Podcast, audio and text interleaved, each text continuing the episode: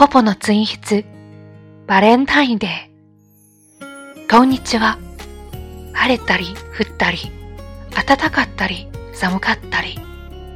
春の花が咲いたかと思えば、雪がちらついて、季節がよくわからなくなるような今日この頃です。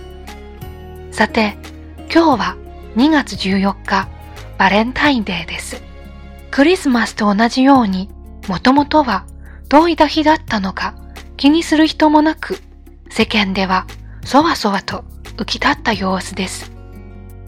デパートやケーキ屋などでは、もう3週間くらい前からバレンタインチョコの特設コーナーができて、色とりどりのチョコレートが並んでいます。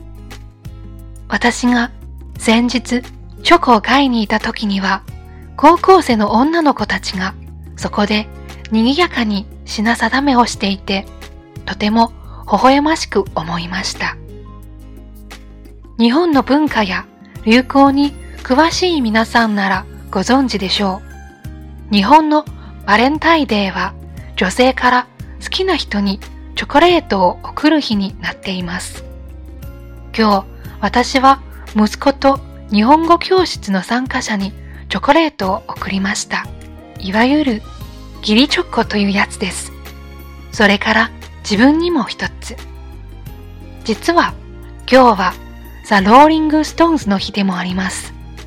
ストーンズがデビューから28年経った1990年2月14日に初めて日本公演を行ったことから、この日を記念日としたのだそうです。